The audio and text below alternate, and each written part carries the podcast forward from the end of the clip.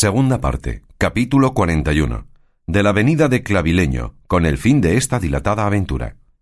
Llegó en esto la noche, y con ella el punto determinado en que el famoso caballo clavileño viniese, cuya tardanza fatigaba ya a don Quijote, pareciéndole que pues Malambruno se detenía en enviarle, o que él no era el caballero para quien estaba guardada aquella aventura, o que Malambruno no osaba venir con él a singular batalla. Pero veis aquí, cuando a deshora entraron por el jardín cuatro salvajes vestidos todos de verde hiedra, que sobre sus hombros traían un gran caballo de madera. Pusiéronle de pies en el suelo, y uno de los salvajes dijo Suba sobre esta máquina el que tuviere ánimo para ello. Aquí, dijo Sancho, yo no subo, porque ni tengo ánimo ni soy caballero. Y el salvaje prosiguió diciendo Y ocupe las ancas el escudero si es que lo tiene, y fíese del valeroso Malambruno, que si no fuere de su espada, de ninguna otra, ni de otra malicia será ofendido. Y no hay más que torcer esta clavija que sobre el cuello trae puesta, que él os llevará por los aires donde los atiende Malambruno. Pero porque la alteza y sublimidad del camino no les cause váguidos, se han de cubrir los ojos hasta que el caballo relinche, que será señal de haber dado fin su viaje. Esto dicho, dejando a Clavileño, con gentil continente se volvieron por donde habían venido. La dolorida, así como vio al caballo, casi con lágrimas dijo a don Quijote Valeroso caballero, las promesas de Malambruno han sido ciertas, el caballo está en casa, nuestras barbas crecen, y cada una de nosotras y con cada pelo de ellas te suplicamos nos rapes y tundas, pues no está en más, sino que subas en él con tu escudero y des felice principio a vuestro nuevo viaje. Eso haré yo, señora condesa Trifaldi, de muy buen grado y de mejor talante, sin ponerme a tomar cojín ni calzarme espuelas, por no detenerme. Tanta es la gana que tengo de veros a vos, señora, y a todas estas dueñas rasas y mondas. Eso no haré yo, dijo Sancho, ni de malo ni de buen talante en ninguna manera. Y si es que este rapamiento no se puede hacer sin que yo suba las ancas, bien puede buscar mi señor otro escudero que le acompañe. Y estas señoras otro modo de alisarse los rostros, que yo no soy brujo, para gustar de andar por los aires. ¿Y qué dirán mis insulanos cuando sepan que su gobernador se anda paseando por los vientos?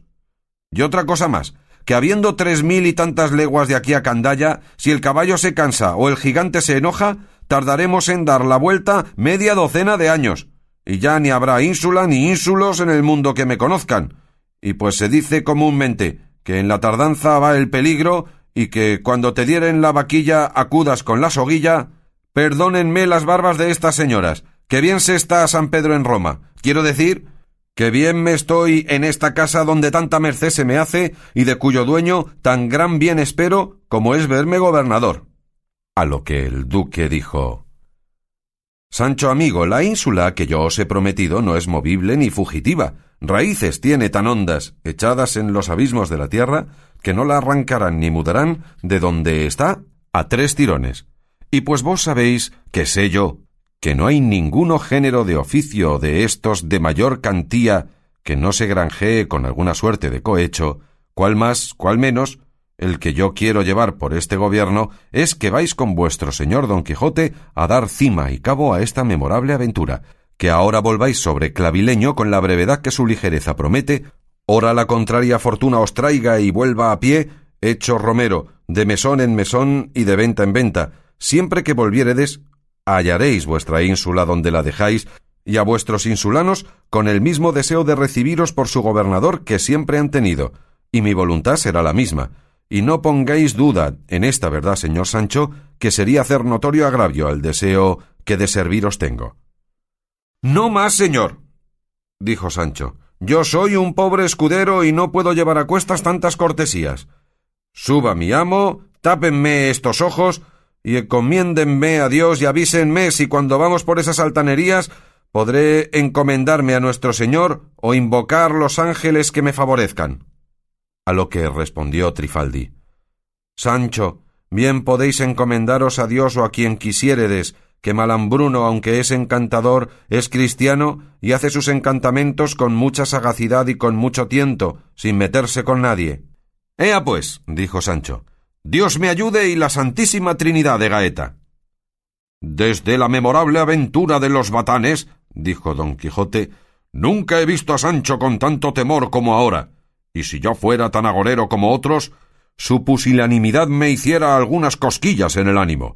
Pero llegaos aquí, Sancho, que con licencia de estos señores os quiero hablar aparte dos palabras.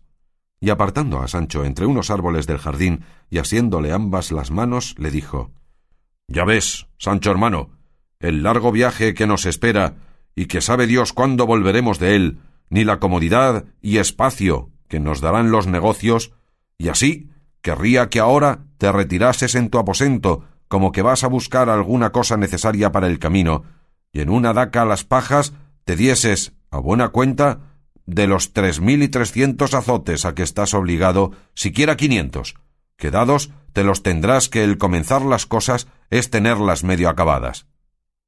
Par Dios, dijo Sancho, que vuestra merced debe de ser menguado.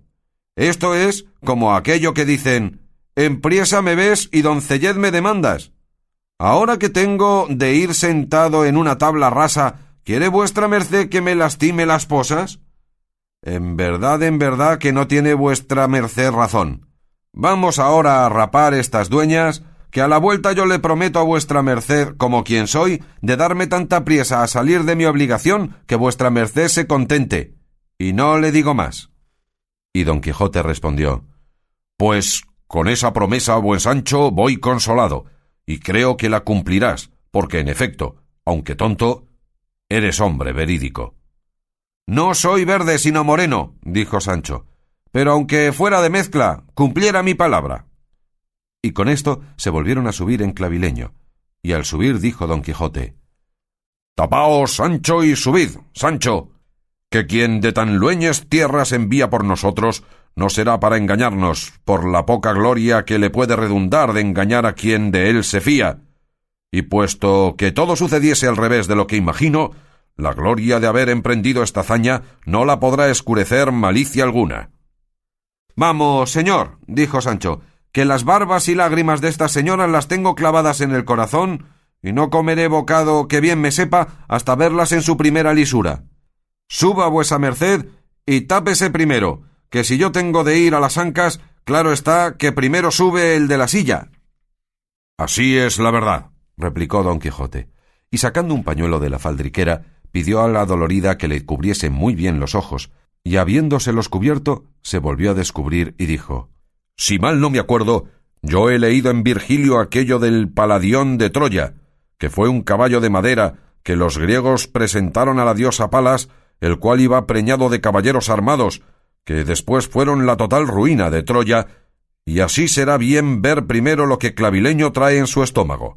No hay para qué, dijo la dolorida, que yo le fío y sé que Malambruno no tiene nada de malicioso ni de traidor. Vuesa merced, señor Don Quijote, suba sin pavor alguno, y a mi daño si alguno le sucediere. Parecióle a don Quijote que cualquiera cosa que replicase acerca de su seguridad sería poner en detrimento su valentía, y así sin más altercar, subió sobre Clavileño y le tentó la clavija que fácilmente se rodeaba. Y como no tenía estribos y le colgaban las piernas, no parecía sino figura de tapiz flamenco pintada o tejida en algún romano triunfo.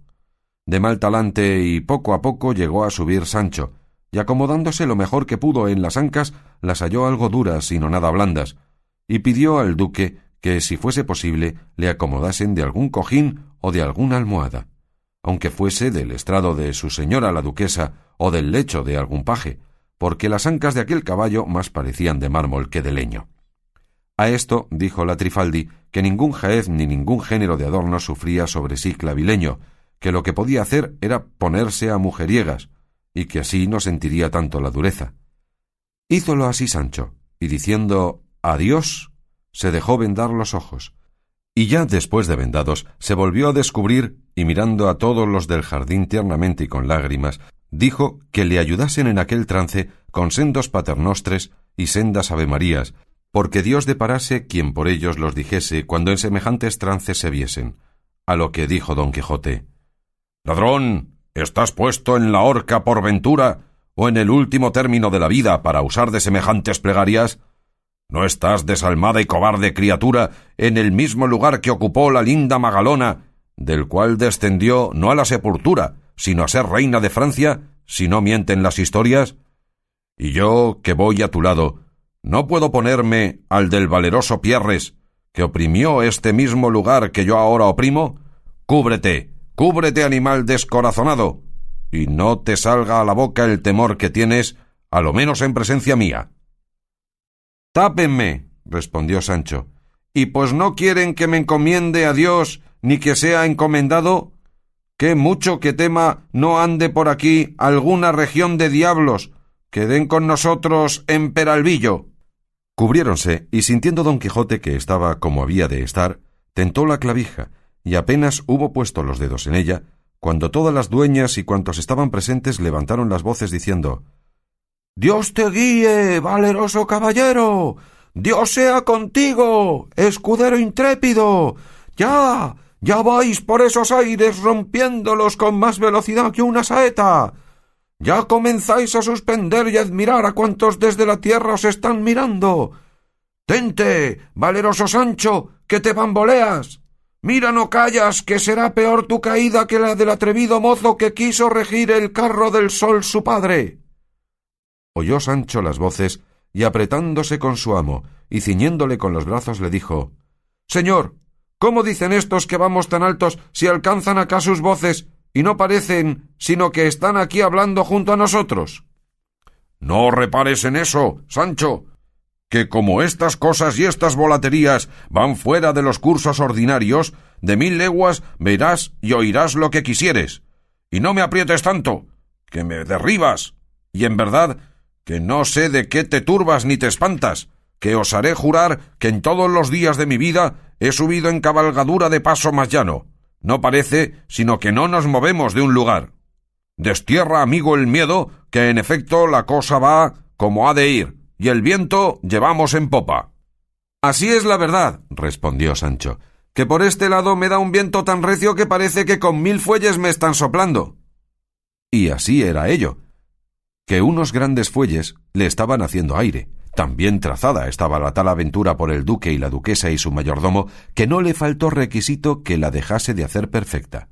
Sintiéndose pues soplar, don Quijote dijo sin duda alguna, Sancho, que ya debemos de llegar a la segunda región del aire, a donde se engendra el granizo, y las nieves, los truenos, los relámpagos y los rayos se engendran en la tercera región, y si es que de esta manera vamos subiendo, presto daremos en la región del fuego, y no sé yo cómo templar esta clavija para que no subamos donde nos abrasemos. En esto, con unas estopas ligeras de encenderse y apagarse, desde lejos, pendientes de una caña, les calentaban los rostros. Sancho, que sintió el calor, dijo Que me maten si no estamos ya en el lugar del fuego o bien cerca, porque una gran parte de mi barba se me ha chamuscado, y estoy, señor, por descubrirme y ver en qué parte estamos. No hagas tal. respondió don Quijote. Y acuérdate del verdadero cuento del licenciado Torralba, a quien llevaron los diablos en volandas por el aire caballero en una caña, cerrados los ojos, y en doce horas llegó a Roma, y se apeó en Torre de Nona, que es una calle de la ciudad, y vio todo el fracaso y asalto y muerte de Borbón, y por la mañana ya estaba de vuelta en Madrid, donde dio cuenta de todo lo que había visto, el cual asimismo dijo que cuando iba por el aire le mandó el diablo que abriese los ojos, y los abrió, y se vio tan cerca a su parecer del cuerno de la luna, que la pudiera asir con la mano, y que no osó mirar a la tierra por no desvanecerse.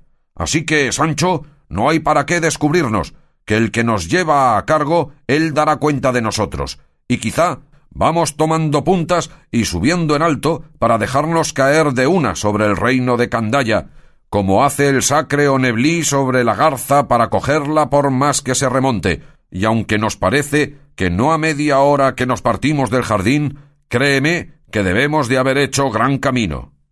No sé lo que es, respondió Sancho Panza. Solo sé decir que si la señora Magallanes o Magalona se contentó de estas ancas, que no debía de ser muy tierna de carnes. Todas estas pláticas de los dos valientes oían el duque y la duquesa y los del jardín, de que recibían extraordinario contento, y queriendo dar remate a la extraña y bien fabricada aventura, por la cola de clavileño le pegaron fuego con unas estopas, y al punto por estar el caballo lleno de cohetes tronadores, voló por los aires con extraño ruido y dio con Don Quijote y con Sancho Panza en el suelo medio chamuscados. En este tiempo ya se habían desaparecido del jardín todo el barbado escuadrón de las dueñas y la Trifaldi y todo, y los del jardín quedaron como desmayados, tendidos por el suelo. Don Quijote y Sancho se levantaron maltrechos y mirando a todas partes quedaron atónitos de verse en el mismo jardín de donde habían partido y de ver tendido por tierra tanto número de gente, y creció más su admiración cuando a un lado del jardín vieron hincada una gran lanza en el suelo, y pendiente de ella y de dos cordones de seda verde un pergamino liso y blanco en el cual, con grandes letras de oro, estaba escrito lo siguiente El ínclito caballero Don Quijote de la Mancha feneció y acabó la aventura de la condesa Trifaldi por otro nombre llamada la dueña dolorida y compañía con sólo intentarla. Malambruno se da por contento y satisfecho a toda su voluntad, y las barbas de las dueñas ya quedan lisas y mondas, y los reyes don Clavijo y Antonomasia en su prístino estado, y cuando se cumpliere el escuderil vápulo, la blanca paloma se verá libre de los pestíferos gerifaltes que la persiguen, y en brazos de su querido arrullador, que así está ordenado por el sabio Merlín, protoencantador de los encantadores.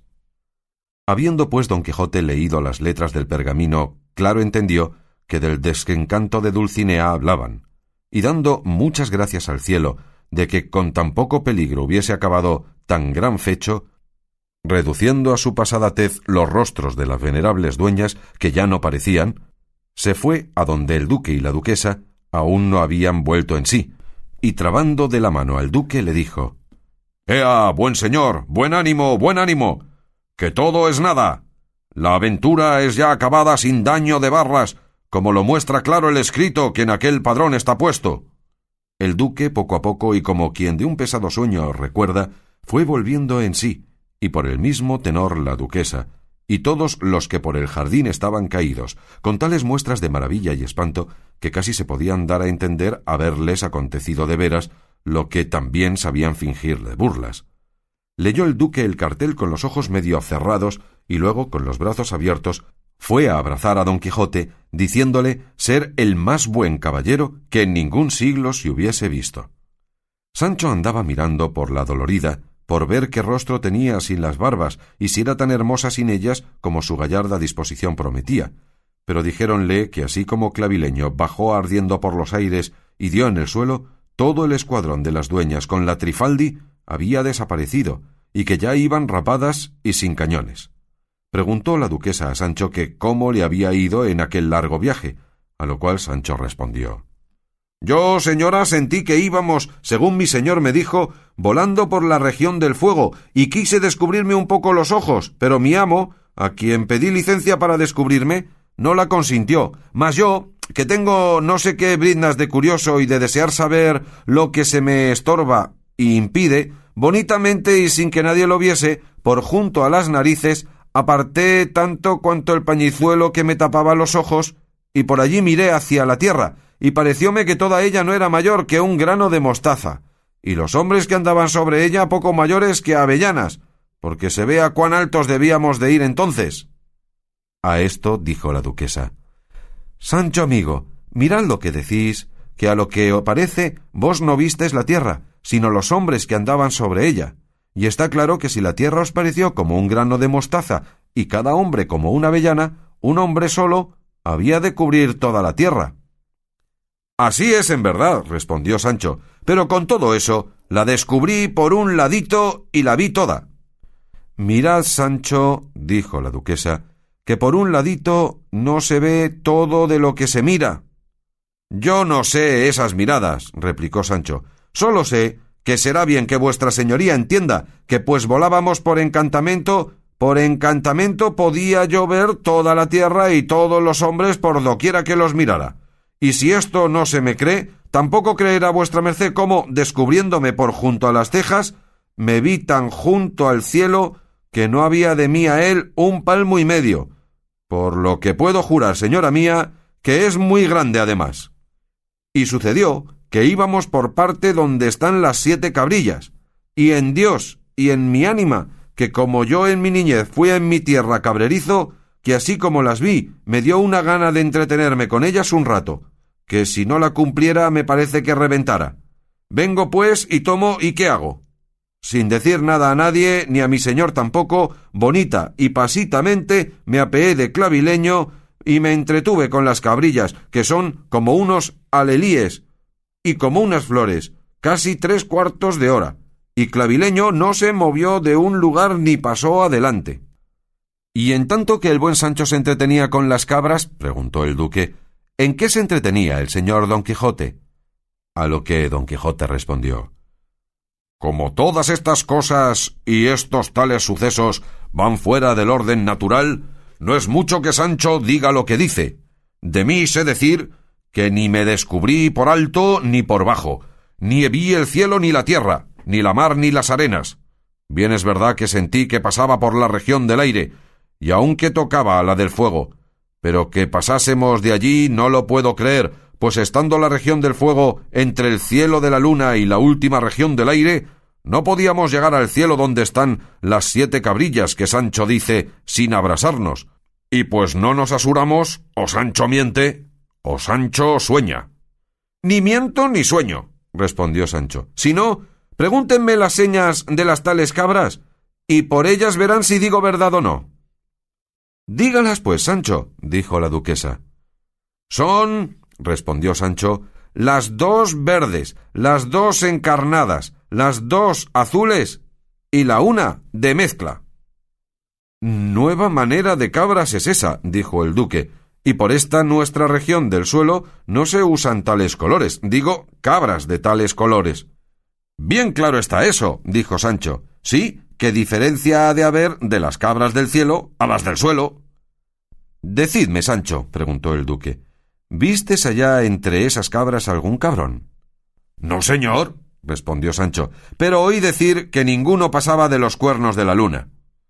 No quisieron preguntarle más de su viaje, porque les pareció que llevaba Sancho hilo de pasearse por todos los cielos y dar nuevas de cuanto allá pasaba sin haberse movido del jardín. En resolución, este fue el fin de la aventura de la dueña dolorida, que dio que reír a los duques, no sólo aquel tiempo, sino el de toda su vida, y que contara Sancho siglos, si los viviera. Y llegándose don Quijote a Sancho, al oído le dijo Sancho, pues vos queréis que se os crea lo que habéis visto en el cielo, yo quiero que vos me creáis a mí lo que vi en la cueva de Montesinos, y no os digo más.